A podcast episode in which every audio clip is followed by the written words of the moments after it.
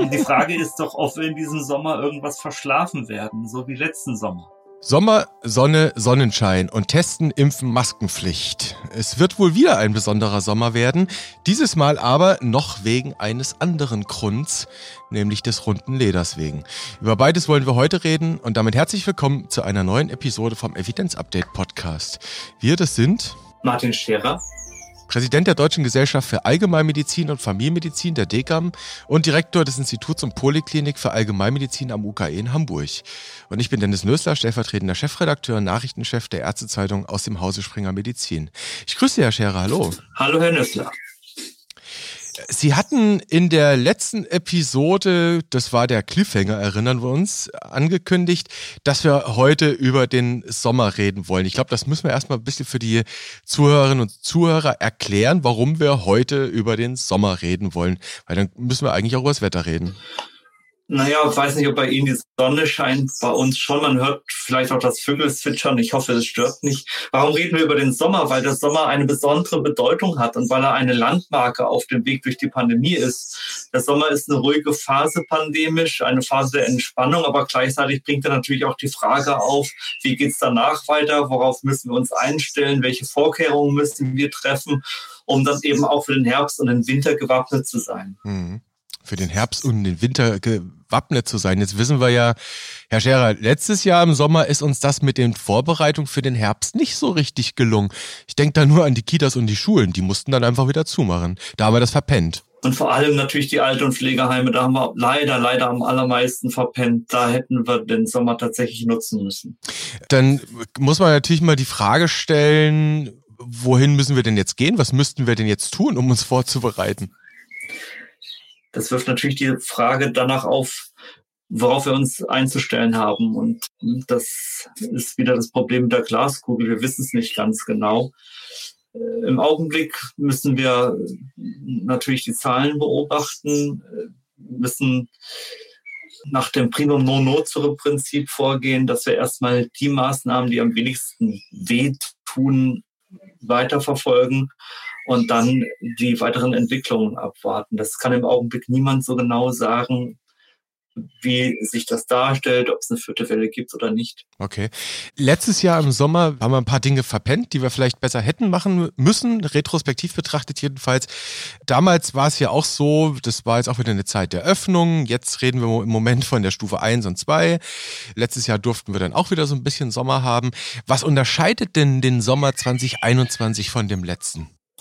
Naja, dass die Bevölkerungsnaivität deutlich gesunken ist, dass wir jetzt die Impfung haben und dass äh, jetzt auch die dritte Welle ganz klar gebrochen ist. Also wir haben eine sehr viel schmerzhaftere Erfahrung jetzt hinter uns, haben aber auch eine Situation, in der wir sagen können, die Bevölkerungsnaivität, die Bevölkerungsempfindlichkeit ist bei weitem nicht mehr so da. Wir steuern wirklich in eine Zahl von Impfungen rein. Ich kann Ihnen den genauen Prozentsatz im Augenblick nicht nennen, wo man sagen muss, ja, also nochmal wird uns der Erreger, es sei denn, er mutiert auf völlig gruselige Weise, so nicht erwischen können.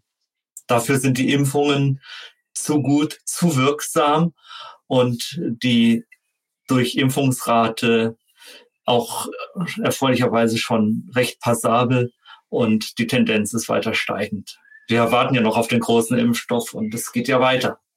Naja, der große Impfstoff. Ich meine, immerhin gut über 22 Prozent der Gesamtbevölkerung, muss man ja dazu sagen, sind vollständig immunisiert. Also das ist jeder fünfte von allen, die in der Bundesrepublik leben. Und da sind aber von der Gesamtbevölkerung, da gehören auch die unter 12-Jährigen mit dazu. Die darf man nicht impfen, die kann man nicht impfen. Da gibt es keinen Impfstoff für.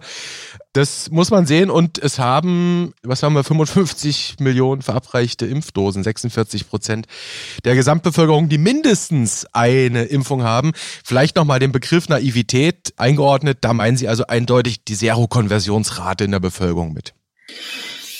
Ja, danke, dass Sie darauf nochmal Bezug nehmen. Also letztlich bringen Sie es auf den Punkt. Es ist damit natürlich nicht gemeint, dass hier irgendjemand in Deutschland naiv ist, sondern es ist, äh, es ist ein Begriff dafür, dass ähm, das Virus letztes Jahr doch auf eine sehr unvorbereitete Bevölkerung traf und da hatten wir zur selben Zeit vielleicht eine Million Infizierte. Mhm. Das heißt, 79 Millionen Bundesbürger waren sozusagen ja naiv gegenüber dem Virus, also ohne eine aufgebaute Immunität.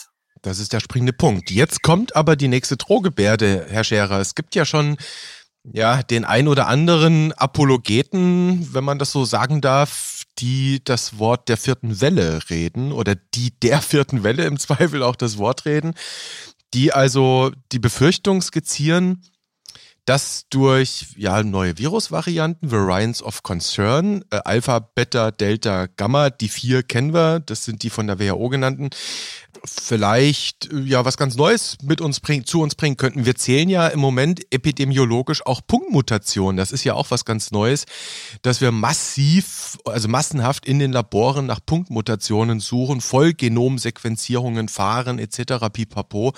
Und das wirklich tausende Male am Tag. Und ich meine, es ist ja nicht wirklich ausgeschlossen. Wir können die Evolution nicht ausschließen, dass vielleicht eine neue kleine putzige Punktmutation zu einer völlig absurden Virusvariante führt mit absurder Kontagiosität, erhöhter Krankheitsschwere. Das heißt, was im Herbst auf uns zukommt, das kann doch eh niemand wissen. Also ausschließen können wir ja die vierte Welle nicht. Nee, das weiß wirklich keiner, was kommt. Die dritte Coronavirus-Welle ist jetzt erstmal gebrochen. Also über die dritte Welle können wir schon was sagen. Jetzt freuen sich die Menschen natürlich erstmal auf die Lockerungen, wollen etwas mehr vom normalen Leben zurückhaben und das können sie auch Stück für Stück im Sommer bekommen. Bei manch einem oder einer wird sich das Gefühl einstellen, jetzt sei die Pandemie zu Ende. Ob das so ist, weiß niemand. Das ist das Glaskugelthema, wie das mit den Mutanten sich darstellt, gegen welche dann der Impfstoff wirksam ist oder nicht und ob die ganz gefährlichen Mutanten kommen, das weiß man auch nicht. Jedenfalls ist da gerade keine am Horizont erkennbar. Gerade sagen Sie, das ist mal bitte zu betonen, das machen wir mal fett. Bleiben wir mal bei der Hoffnung und gehen wir mal davon aus, dass da jetzt keine hochkontagiöse und gefährliche Virusvariante entsteht und dass im besten Fall vielleicht Varianten entstehen, die vielleicht kontagiöser, aber dadurch zu weniger schweren Erkrankungsverläufen führen, dann befinden wir uns dann ja im Herbst und Winter 2021, 2022 auf einmal in einer Phase, wo etwas völlig Neues für uns auftaucht, wo wir nämlich dann nicht mehr so überrollt werden, wie das im letzten Herbst und Winter war, sondern wo wir, Herr Scherer, korrigieren Sie mich, in eine Phase doch eigentlich eintreten müssen, wo wir SARS-CoV-2 als Dauergast werden kennenlernen müssen, oder? Das wäre sozusagen das Best-Case-Szenario, dass sich äh, SARS-CoV-2, Covid-19 dahin einsortiert, wo es hingehört, nämlich in die Riege der gewöhnlichen Virusinfektionen. Natürlich gibt es die Möglichkeit, dass sich die indische Coronavirus-Variante im Spätsommer und im Herbst über Europa hinweg ausbreitet. Das kann natürlich sein. Es kann auch sein, dass Reiserückkehrer diese Variante dann mitnehmen. Es kann auch sein, dass nicht getestete oder geimpfte Menschen auch als Reiserückkehrer dann nochmal zum Anstieg der Corona-Zahlen im Spätsommer oder im Herbst sorgen. Das kann alles sein. Aber da, wo wir Covid-19, SARS-CoV-2 haben wollen, das ist genau da. Brav eingereiht in der Riege der selbstlimitierenden Viruserkrankungen. Gut, das ist die Hoffnung, die Sie da skizzieren, dass uns das vielleicht irgendwann gelingt. Wir können es jetzt nicht sagen, wir wissen nicht, was passiert. Die sogenannte indische Variante, das ist die Delta-Variante, also die WHO benennt die ja jetzt quasi nach griechischen Buchstaben aufsteigend. Die Delta-Variante, die B1617 müsste es gewesen sein. Ähm, das werden wir alles beobachten. Dafür haben wir ja ein gutes infektionsepidemiologisches Training im Moment. Jetzt wollen wir aber uns um den Sommer kümmern und nicht ausschließlich um den Herbst dieser Pandemie, sondern wir wollen mal schauen, was dieser Sommer alles so für uns bringen kann, Herr Scherer. Das haben wir uns für heute vorgenommen. Und wenn ich ja an die kommenden Monate, wir hatten jetzt auch schon mal 28 Grad hier denke, im Moment sind es 24 bei uns, dann denke ich an die zwei Episoden, die wir hatten, Herr Scherer, Sie erinnern sich mit Alina Herrmann. Ging es um das Thema Klimawandel und auch die gesundheitlichen Folgen von Hitze. Jetzt können wir vielleicht diesen Sommer, genauso wie den letzten, als gesundheitlich gut begreifen, weil die Covid-19-Inzidenz sinkt. Aber auf der anderen Seite, Herr Scherer, was so ein bisschen aus dem Fokus doch geraten ist, also mir geht es jedenfalls so, dass der Sommer für viele andere Menschen doch eigentlich auch eine veritable Gesundheitsgefahr ist, oder? Ist es. Da gibt es auch Modellrechnungen. Die gibt es nicht nur im Covid-Bereich, die gibt es auch da, die gibt es überall, die Modellrechnungen, auch im Lancet publiziert in 2020 am 2. Dezember dass nämlich Deutschland bei den Hitzetoten im weltweiten Vergleich wirklich auch deutlich vorne liegt. Die Zunahme der Hitzetage pro Jahr spielt dabei natürlich eine Rolle und natürlich dann auch in Kombination mit dem steigenden Anteil der Bevölkerung, die das 65. Lebensjahr überschritten hat. 2018 waren es rund 20.200 Todesfälle bei den über 65-Jährigen im Zusammenhang mit der Hitze es waren jetzt nur die bevölkerungsreichsten Länder äh, der Welt, die da noch drüber lagen. China mit 62.000, Indien mit 31.000 Hitzetoten. Also es gibt da deutlich Steigerungen. Und das ist eine Gesundheitsgefahr, die absolut ernst zu nehmen ist. Also Hitze, Tote, Modellrechnung sind zwei Stichworte. Wir reden letztlich dort hier auch von Übersterblichkeit, die dann in diesen heißen Sommermonaten auftritt, ne? die da gemessen wird. Ja, wir haben uns jetzt natürlich auch unter dem Eindruck der Pandemie und in den Auswertungen der ganzen Zahlen sehr mit dem Thema Übersterblichkeit befasst. Und da sieht man auch in der Gesamtsterblichkeitskurve Deutschlands des letzten Jahres im August eine deutliche Spitze mit vielen tausend Toten. Und da kann man aber jetzt nicht direkt aus dieser Zacke ableiten, dass da nicht auch Covid-19 mit drin ist in der Übersterblichkeit. Natürlich kann ich aus einer Letalitätskurve keine Kausalität ableiten, aber der zeitliche Zusammenhang ist schon so, dass äh, diese deutliche Erhebung in der Zunahme der Todesfälle letzten Jahres im Hochsommer zeitlich ganz stark assoziiert ist mit den Hitzetagen. Dann ist natürlich interessant, immer wieder auch die Überlegung, wir haben jetzt die, diese Diskussion ja seit über einem Jahr immer wieder auch mal geführt. Äh, wir erinnern uns vielleicht alle auch oh, an den etwas, naja, das haben wir mal diskussionswürdigen Sager des Bürgermeisters Boris Palmer, der sagte, naja, da sterben ja Menschen, die wären später vielleicht eh gestorben. Das in seiner Flapsigkeit dann dem individuellen Fall einfach nicht gerecht werden kann. Aber worauf ich hinaus will, Herr Scherer, die Diskussion, das eine mit dem anderen aufzuwiegen, das, also die eine Krankheitslast mit der Covid-19-Krankheitslast aufzuwiegen und vice versa, hat ja immer noch wieder auch zu sehr heftigen Diskussionen geführt. Ich will jetzt gar nicht an Twitter denken, da gucke ich eigentlich schon gar nicht mehr rein. Aber kann man denn dann auch das Thema jetzt Covid-19-Pandemie und das Thema Hitzetode aufwiegen? Oder sind das tatsächlich einfach nur zwei Dinge, die man miteinander auch betrachten muss, die einfach zusammengehören? Nichts miteinander zu tun haben, aber die wir beide akzeptieren müssen? Tod kann man nicht gegen Tod aufrechnen. Hm. Leiden nicht gegen Leiden. Egal wie schwer eine Erkrankung ist, egal wie schlecht die Prognose ist. Man sollte das nicht aufwiegen gegen eine selbstlimitierende Erkrankung, die vielleicht ähnlichen Leidensdruck verursacht. Ich kämpfe jetzt schon seit 20 Jahren gegen Leiden und gegen Sterben, egal welchen nosologischen Ursprungs. Das bringt die Allgemeinmedizin so mit sich dass ich es da mit einer Vielzahl von Erkrankungen zu tun habe. Und ich habe mein ganzes Forscherleben eigentlich dem Ziel und der Frage verschrieben, wie kann man Versorgung verbessern, egal welcher Erreger, egal welche Grunderkrankung, ob kardial, pulmonal oder endokrinologisch. Wir wollen das Leben aller Menschen verbessern. Und deshalb ist der eine Todesfall genauso schlimm wie der andere und deshalb verbietet es sich auch aus einer Kausalbeziehung zu irgendeiner Erkrankung eine bestimmte Moral abzuleiten. Mhm. Es hat keine Erkrankung irgendein Recht auf irgendeinen Vorzug. Das ist etwas, was ich, was mir absolut fern liegt. Mhm. Ich bin jedem Menschen genauso verpflichtet, der vor mir sitzt, egal was er hat.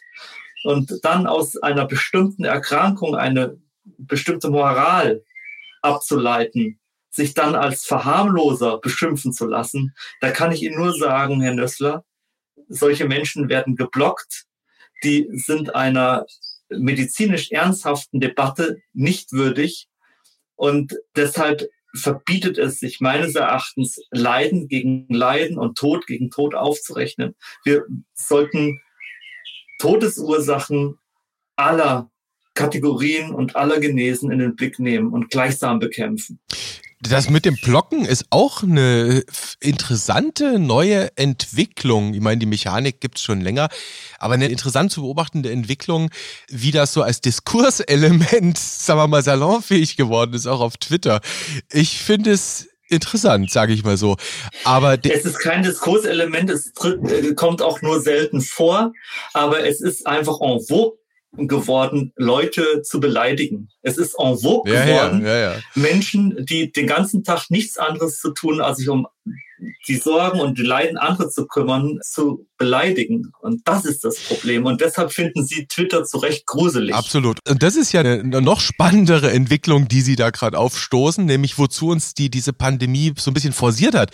Die Pandemie hat ja nichts Neues geschaffen. Sie hat ja nur ein Schlaglicht, ein Brennglas auf gewisse Dinge und Entwicklungen ja gelenkt und vielleicht manche Entwicklungen auch beschleunigt. Ich sag mal, das Stichwort Digitalisierung ist so eine Sache. Aber das Beleidigen und das Blocken, das sind ja zwei zusammengehörende Dinge. Das Blocken gäbe es nicht wegen des Beleidigens, ne? Also das äh, gäbe ist, es nicht ohne, ohne die Beleidigung. Ohne, ja, ja, ja. Interessant. Aber was ich herausgehört habe, und das hatten wir auch schon mal ganz früh in einer Episode zusammen, nämlich nochmal Ihren Appell, wir können nicht eine respiratorische Infektionserkrankung, so schwerwiegend sie am Ende auch sein mag, auch gesamtgesellschaftlich pandemisch betrachtet, nicht zu der Indexerkrankung machen. Das habe ich jetzt nochmal so rausgehört. Das ist das Entscheidende. Sie darf nicht die äh, Indexerkrankung für die gesamtgesellschaftlichen Diskussionen sein. Wir müssen da irgendwann rauskommen. Natürlich hat Covid das in gewisser Weise erzwungen. Ich äh, durfte am Wochenende bei einer Veranstaltung der Sächsischen Gesellschaft für Allgemeinmedizin sprechen, leider nur per Video. Da gibt es natürlich sehr, sehr starke regionale Betroffenheiten. Da mhm. gibt es Kolleginnen und Kollegen, die haben Freunde verloren, die im ärztlichen Dienst standen, als sie sich angesteckt haben und dann eben an Covid gestorben sind. Das sind furchtbar schreckliche Schicksale. Und es gibt Regionen in Deutschland, es gibt Pflegeheime, viel zu viele Pflegeheime und Regionen in Deutschland, durch die das Virus äh, durchgerauscht ist. Und insofern ist es dann auch natürlich wieder, muss man wieder aufpassen, wenn man sagt, naja, Covid-19 darf nicht die Indexerkrankung sein, dann kommt wieder die Verharmlosungskeule und so weiter. Natürlich war sie in gewisser Art und Weise bei allen Diskussionen, die wir hatten, die Indexerkrankung, weil Intensivstationen drohten überfüllt zu werden, auch zum Teil über der Kante waren, Pflegekräfte über der Kante. Ich will das nicht alles aufzählen, aber das Virus ist natürlich auf eine sehr ernsthafte, bedrohliche Art und Weise hier durchgerauscht. Es gab viel zu viele Tote. Aber jeder Todesfall ist gravierend und die Menschen, die haben ein Recht darauf, dass man sich ihnen zuwendet, gleich welcher Bedrohung ihr Leiden ist und gleich welchen Ausmaßes ihre Beschwerden sind. Das ist die Geschichte. Wir sollten alles Individuelle ernst nehmen und auch entsprechend würdigen. Das wäre dann in der Bundesrepublik einfach 83 Millionen Mal auch individuell zu würdigen, was es da zu würdigen gibt. Herr Scherer, an dieser Stelle machen wir jetzt mal einen Punkt und widmen uns einem ja doch ja, etwas anderem als. Darf ich noch ergänzen? Es ist natürlich. Na gut. nur noch eine ganz kleine Ergänzung. Natürlich ist da auch der Wunschvater des Gedanken, wenn ich sage, es darf nicht die gesellschaftliche Indexerkrankung bleiben. Wir haben es eigentlich nicht so richtig in der Hand, ob das so sein wird oder nicht. Und das hängt dann wieder mit diesen ganzen Glaskugelthemen zusammen. Wenn es so läuft, wie Sie es am Anfang skizziert haben, dann sind die Chancen gut, dass es eine Viruserkrankung wird, neben vielen anderen. Das ist das, was wir uns wünschen. Hm. Aber das werden wir dann irgendwann im September vielleicht mal bewerten. Dann macht es vielleicht Sinn. Dann haben wir vielleicht auch eine, ja, äh, Impfquote, wenn wir Glück haben, vielleicht sogar von 60 Prozent in der Gesamtbevölkerung. Und dann werden wir das nochmal neu bewerten. Gut, Herr Scherer, aber wir wollen ja nicht nur schwarz sehen, wir wollen uns ja auch, das Leben hat ja auch so ein paar Annehmlichkeiten zu bieten, vielleicht auch mal mit denen beschäftigen. Das ist jetzt auch gar nicht makaber gemeint, denn wir wissen alle, dieser Sommer wird ja auch ein bisschen Unterhaltung im Rahmen der pandemiebedingten Maßnahmen für uns bereithalten. Nämlich es beginnt morgen die Fußball-Europameisterschaft der Herren. Und zwar die EM 2020. Klingt absurd, ist es auch. Hat was damit zu tun, dass die Organisation, dessen Namen ich hier so nicht aussprechen darf, weil ich dann Ärger mit deren Advokaten bekomme, das eigentlich für letztes Jahr terminiert hatte mit einem Jubiläum und dann ging das halt nicht wegen Corona, wir erinnern uns. Deswegen wird es dieses Jahr jetzt durchgeführt und heißt halt Fußball-Europameisterschaft, das darf ich wenigstens noch sagen, 2020. Beginnt also morgen. Europameister bei der U21 sind wir ja schon seit Sonntagabend. Jetzt hatten wir uns überlegt, Herr Scherer, wollen wir mal ein bisschen in die Literatur gucken, was so die Wissenschaft sagt über die gesundheitlichen Auswirkungen eines solchen Turniers. Vielleicht mal in Ihrer Erinnerung gegraben an die eine oder andere EM oder WM. Erinnern Sie sich an Turniere, wo, wo Sie in Erinnerung haben, dass da irgendwelche Inzidenzen äh, aller Fußballnebenwirkungen nach oben gerauscht sind? Jetzt haben Sie den Inzidenzbegriff benutzt, ja. Aber ich, ich sage mal Einzelfälle. An Einzelfälle kann ich mich erinnern. WM 2006, Sommermärchen in Deutschland, vor dem Spiel Deutschland gegen Argentinien. Sie erinnern sich 4 zu 2 nach Elfmeterschießen. Hm das war ein Krimi, aber noch vor dem Spiel kam ein älterer Herr mit einer hypertensiven Krise zu mir. Der hat sich schon vor dem Spiel ganz mächtig aufgeregt. Mhm. Und er wollte bei mir nicht in Behandlung bleiben, weil er das Spiel gucken wollte. Das war ganz schwer, ihn zu halten. Und er hatte systolischen Blutdruck von deutlich über 200. Ich konnte ihn so auch nicht gehen lassen.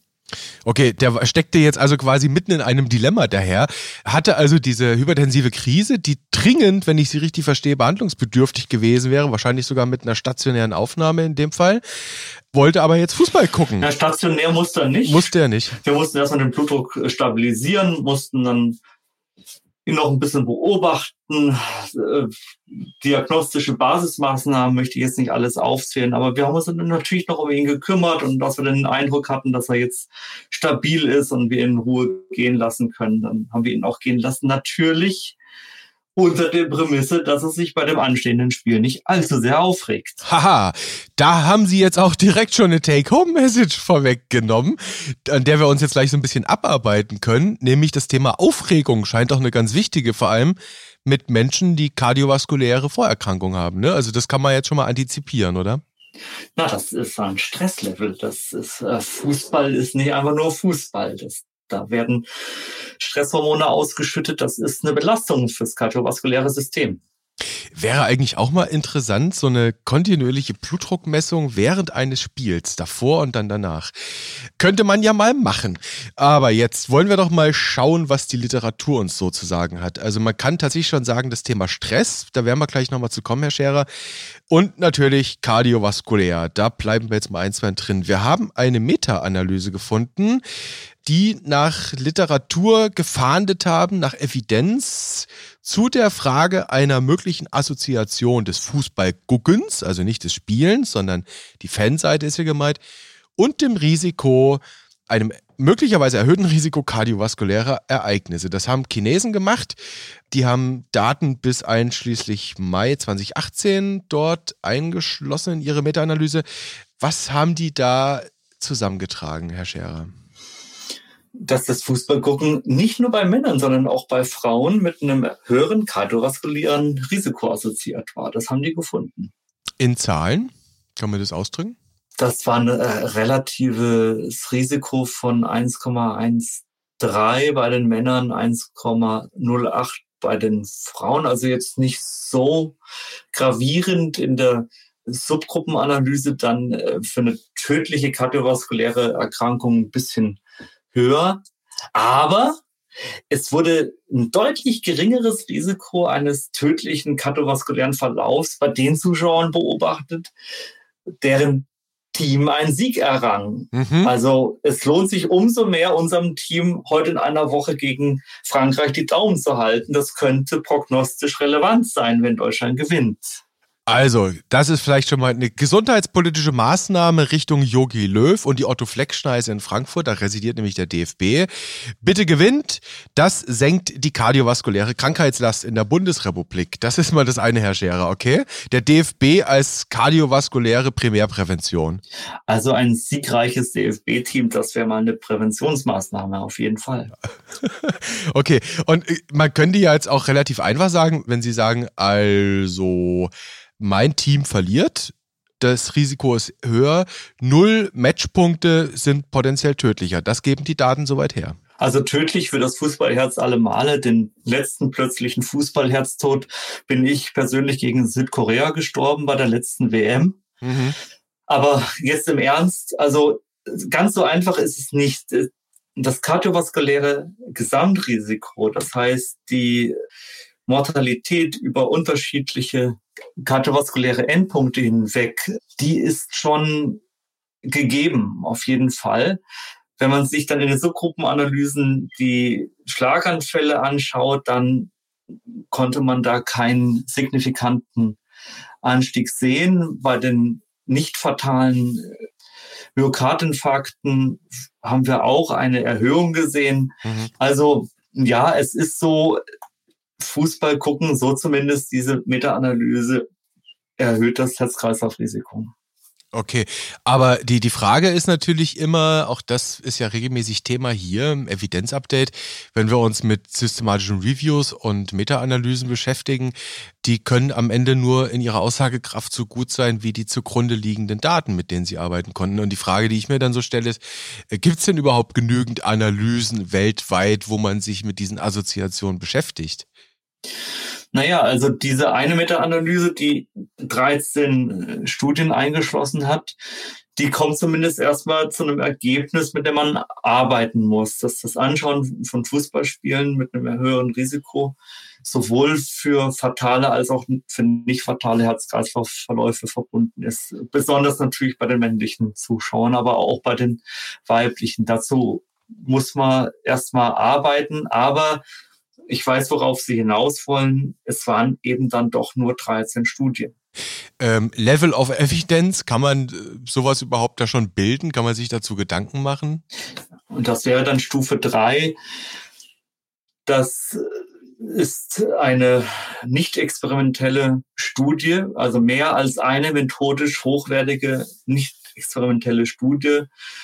Das sind Vergleichsstudien, Korrelationsstudien, Fallkontrollstudien, Stufe 3, die Stufen 1, 1a, 2a, 2b, die werden abgefrühstückt, hätte ich fast gesagt, von experimentellen oder auch quasi experimentellen Studien. Und leider gibt es im Fußball keine interventionelle Design, sonst könnte man nämlich Deutschland in die Siegergruppe randomisieren, da wäre ich sofort mit dabei, die Siegergruppe gegen Frankreich randomisieren oder man bräuchte Manipulation seitens der Schiedsrichter, gab es ja auch alles schon, mhm. erinnern Sie sich an Robert Holzer. Ich will jetzt nicht zu sehr flachsen, aber diese interventionellen Designs gibt's eben nicht. Mhm. Und das ähm, brauchen wir auch nicht mehr Fußball gucken, wenn man weiß, wer in der Sieger- und wer in der Verlierergruppe ist. Ja, die Frage ist, also das müsste man dann natürlich auch verblinden. Ne? Also man könnte ja durchaus einen Doppelblindversuch sich überlegen, wo also die Fans nichts wissen, die Spieler auch nichts wissen, aber die Schiris, sie haben gerade den Holzer angesprochen, das war ja so ein Fall. Vielleicht hat der Holzer ja eigentlich damals nichts anderes versucht, nämlich eine doppelt verblindete Studie, experimentell, was passiert mit mit der kardiovaskulären Morbidität. Wäre theoretisch ja. möglich, aber völlig absurd, ne? Tja, also vielleicht alles doch nur ein wissenschaftliches Experiment. Mhm. Im Endeffekt war es dann eben doch ein Riesenskandal. Hm. Richtig. Und wir wollen, Fußball soll ein faires, ehrliches Spiel sein, wo die sportliche Leistung zählt. Das ist ja mal eine klare Nummer. Ich glaube, das ist nicht mal in diesem Podcast diskussionswürdig. Stichwort Experiment. Greife ich direkt dankbar nochmal auf, Herr Scherer. Sie haben selbst schon die Fußball-Weltmeisterschaft 2006 angesprochen, in der Deutschland ja hätte Weltmeister werden müssen. Da gab es ja ganz eindeutige Fehlentscheidungen, die letztlich dann zu dieser Katastrophe mit dem Platz 3 geführt haben. Egal, darüber wollen wir nicht reden. Aber auch das kann man ja hierzulande als Experiment begreifen. Ne? Also ich sag mal, die mutmaßlich korrupte FIFA, das darf ich sagen, hat damals unter ominösen Umständen, wir erinnern uns alle, und gegen hohe Honorarzahlungen hierzulande diese WM ausgerichtet, um die Effekte auf die Herzgesundheit studieren zu können. Wie gesagt, Platz drei, wir erinnern uns, das ist ein kleiner Nebenaspekt dieser Studie. Und tatsächlich gibt es aus diesem FIFA-Experiment Publikationen. Und zwar ganz bemerkenswert, Herr Scherer, haben wir eine gefunden im New England Journal of Medicine. Ist ja nun kein unbedeutendes Journal, ne? Absolut nicht unbedeutend. Die haben äh, das mal verglichen mit einem Kontrollzeitraum. Die haben die Herz-Kreislauf-Ereignisse bei Patienten im Großraum München während der WM von Notärzten beurteilen lassen und haben die dann verglichen mit Ereignissen, die in anderen Zeiträumen auftraten. Also Mai bis Juni, dann nochmal Anfang Juli oder Mitte Juli bis Ende Juli. Also haben unterschiedliche Zeiträume miteinander verglichen und haben sich da dann sozusagen die Kontrollgruppe geholt. Auch bei nicht interventionellen Designs äh, braucht man natürlich in der Regel oder fast immer eine Kontrollgruppe. Hm. Und die ist so früh erschienen, dass sie Teil der Meta-Analyse sein konnte. Was haben die denn da speziell in Deutschland, in Bayern herausgefunden? Da waren über 4000 Patienten drin, die mit ihren kardiovaskulären Ereignissen in diese Analyse eingegangen sind.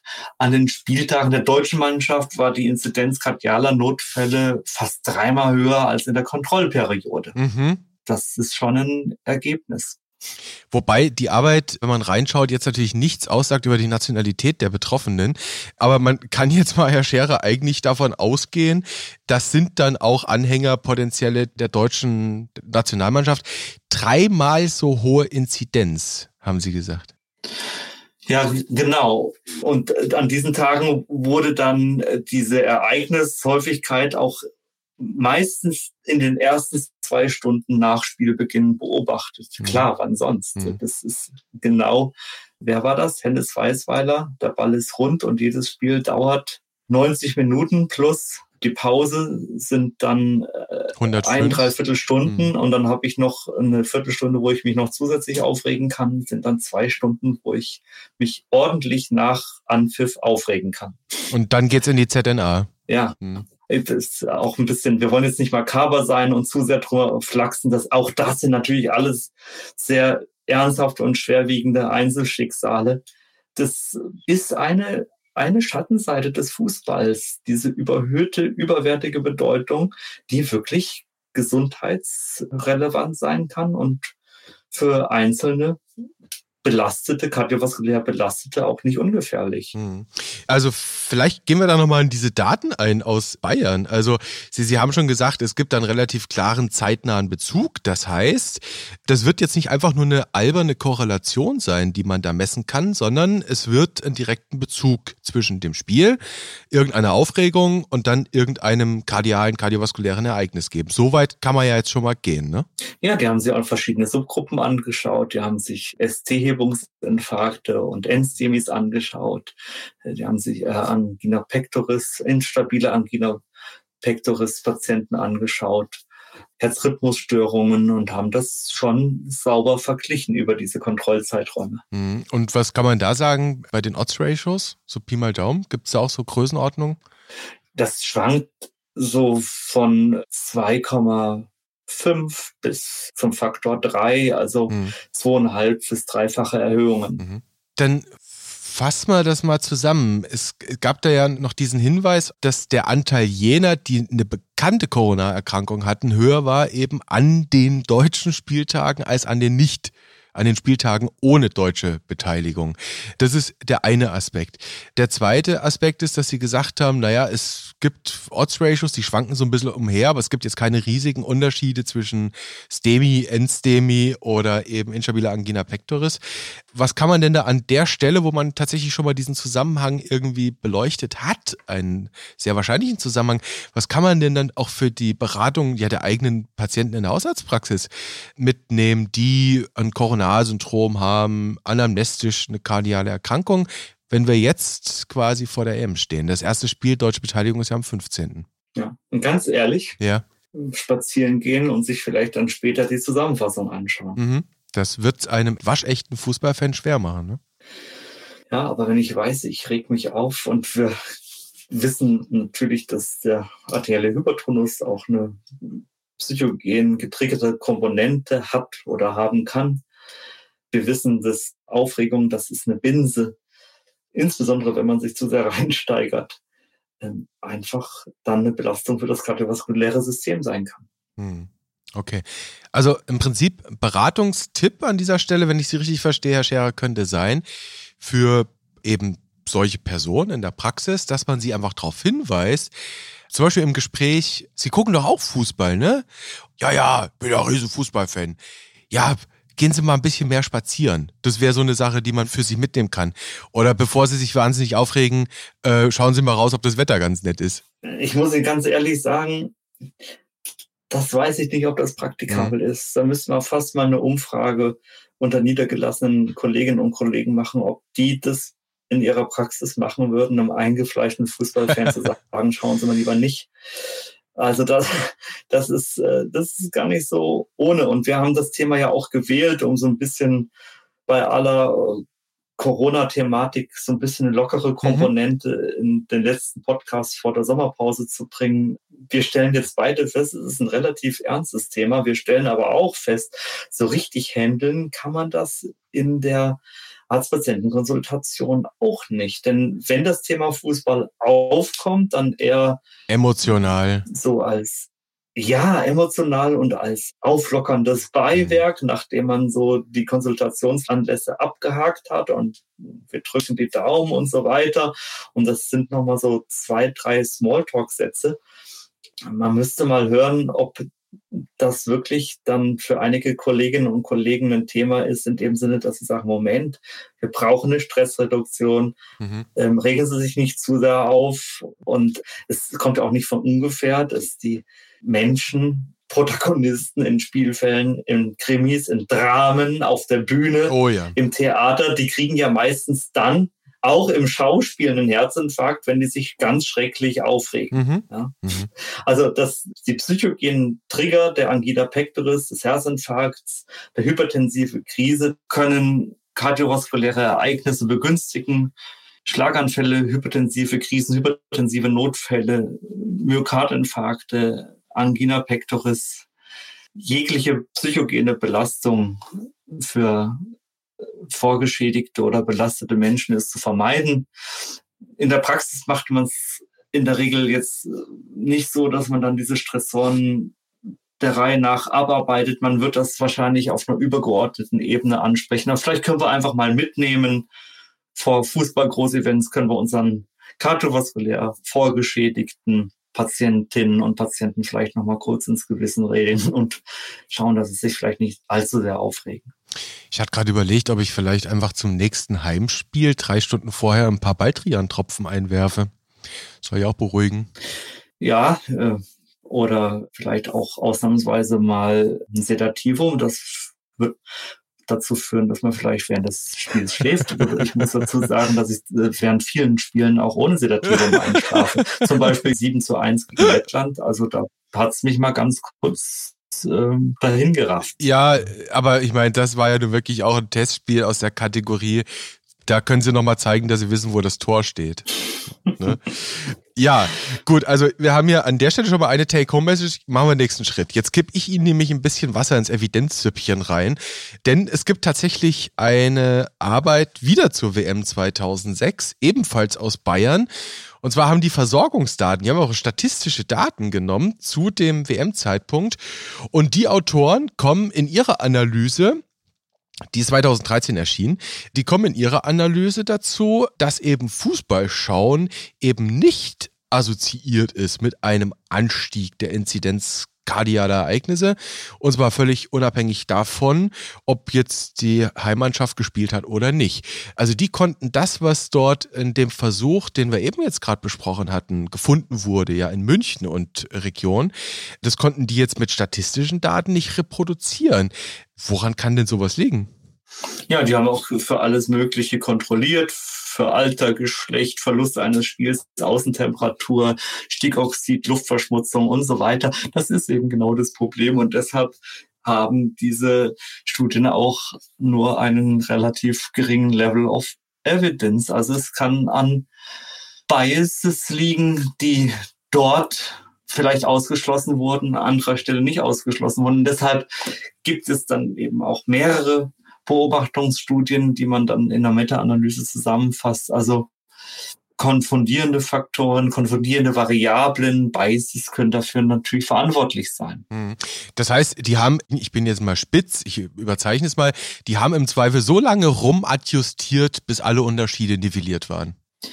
Ja, und haben dann vielleicht andere Dinge ähm, nicht berücksichtigt, Selektionsbiases, unterschiedliche Populationen, unterschiedliche Settings, unterschiedliche Rahmenbedingungen. Das ist immer genau das Problem und deshalb kann man die Studien dann auch, wenn sie dann gepoolt werden in der Meta-Analyse, vielleicht doch nicht immer so gut vergleichen, hm. weil das natürlich Faktoren sind, die da mit eingehen. Also das, ja, ich habe den Eindruck, das wird so ein Binsen-Podcast hier. Jedes Spiel ist anders, jede Situation ist anders, jeder regt sich anders auf, die Settings sind unterschiedliche und das ist halt unglaublich schwer dann so ein kontrolliertes, vergleichbares Design herzustellen, dass ich sagen kann, okay, ich kann die Populationen vergleichen, die Situationen waren vergleichbar, aber die Situationen sind ja nie vergleichbar, auch nicht im Fußball.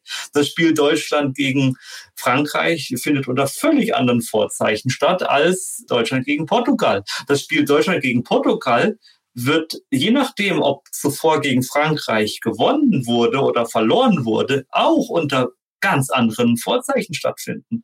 Stellen Sie sich vor, Deutschland gewinnt gegen Frankreich am Dienstag 3-0, dann geht man schon mal relaxed ins Portugal-Spiel rein. Wird Deutschland weggefegt von Frankreich, dann können Sie mir schon mal den Blutdruck messen vom Portugal-Spiel der ist dann schon mal erhöht. Das sagt ja eh jeder in so einer äh, Todesgruppe, in der wir da drin stecken, ne, wo eigentlich nur einer am Ende rausfallen kann, muss es am Ende tatsächlich darum gehen, dass jeder drei Punkte holt. Ne? Also alle Mannschaften müssen das dringende Drei-Punkte-Bedürfnis in jedem Spiel haben, sonst ist man raus. Ganz klare Nummer. Ja. ja. ja. Apropos Binsen-Podcast, dann sage ich einfach mal mit Blick auf den 15. Wir dürfen jetzt nur nicht den Sand in den Kopf stecken, Herr Scherer. Wer hat's gesagt? Hennes Weißweiler. Nein. Donald Trump. Lothar Matthäus. Aber wollen wir wieder ernsthaft werden zum Ende hin und wollen wir mal schauen, Stichwort Stress, auch da gibt's ein paar naja, ich sag mal, denkwürdige Arbeiten, die wir gefunden haben. Herr Scherer, 8. Juli 2014, sagt Ihnen ganz sicher noch was, das Datum. Ja, das war Deutschland-Brasilien. Genau, das sagenumwobene 1 zu 7 WM-Halbfinale damals beim Gastgeber gegen den Gastgeber.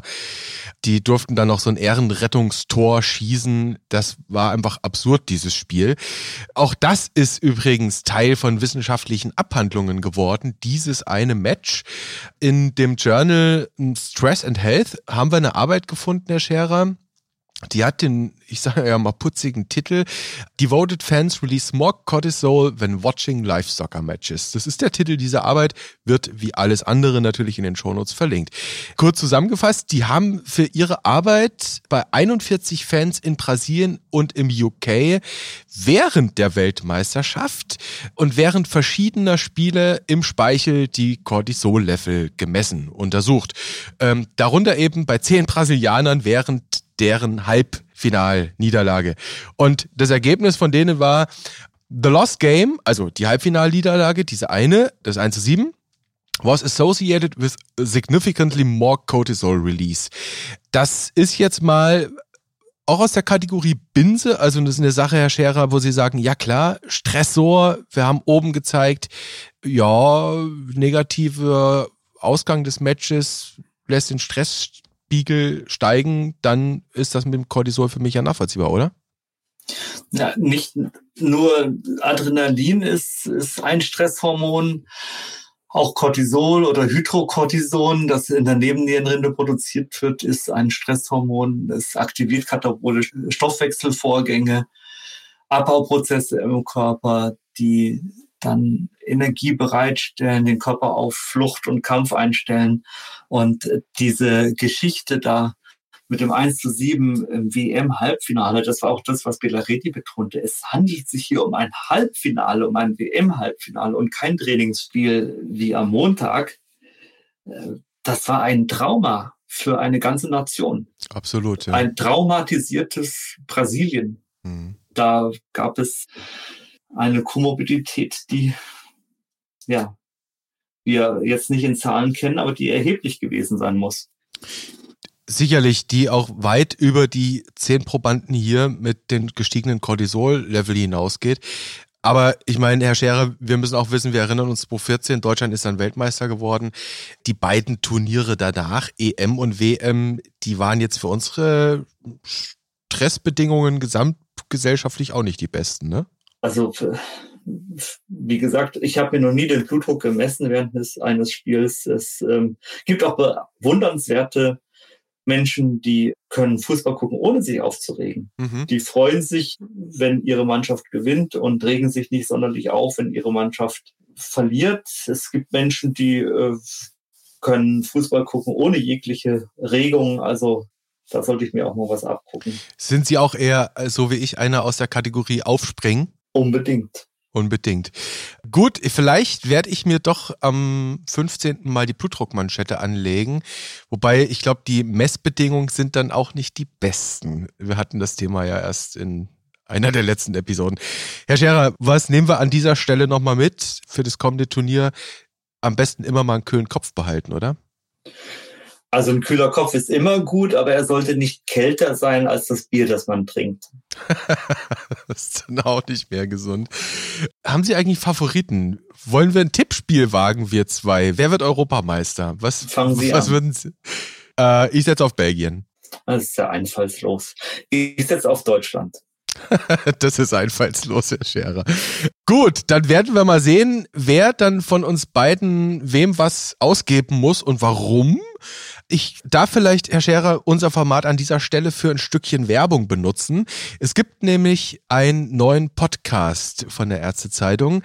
Der ist gestern gestartet und der heißt Ärzteball. Und das ist tatsächlich ein Podcast mit Ärzten für Ärzte zur Fußball-Europameisterschaft. Einfach mal ein Hörtipp zum Reinhören. Wir haben dort einen der Gastgeber, der ist DFB-Schiedsrichter, der macht gerade seine Weiterbildung in Orthopädie und Unfallchirurgie und der kann vor allem eine Menge aus dem Schiri-Leben erzählen. Also ich darf doch diesen einen Werbetipp sicherlich gemacht haben, Herr Scherer, oder? Na, irgendwas muss man sich ja anhören, wenn wir in der Sommerpause sind. Aha, wichtiger Cliffhanger, den hätten wir jetzt nämlich fast vergessen.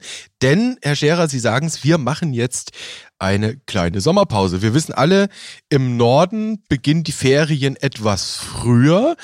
Wann hören wir uns denn wieder? Ende Juli. Ende Juli. Wunderbar. Und dann wollen wir mal schauen, was Ende Juli passiert ist. Das Thema, denke ich, wollen wir jetzt noch nicht vorgeben, oder? Das wird unklar, aber wahrscheinlich müssen wir drüber sprechen, wer Europameister geworden ist. Vielleicht interessiert das dann auch niemanden mehr. dann sind wir ja schon mitten in den Olympischen Spielen drin. Mm, das gibt vielleicht auch noch mal ein paar andere Aspekte. Das werden wir dann abwarten. Herr Scherer, gut, an dieser Stelle würde ich sagen, vielen Dank meinerseits für diese mal etwas andere Episode, aber eben auch mit der Evidenzsuche was können wir an dieser Stelle noch machen? Wir können eigentlich allen jetzt erstmal nur ein paar schöne Wochen, ein paar schöne Sommermonate wünschen, viel Gesundheit, ein gutes Turnier, möglichst viele drei Punkte für die jeweils eigene Nationalelf und was sonst noch, Herr Scherer? Einen guten und gesunden Sommer. Und bis bald. Bis bald.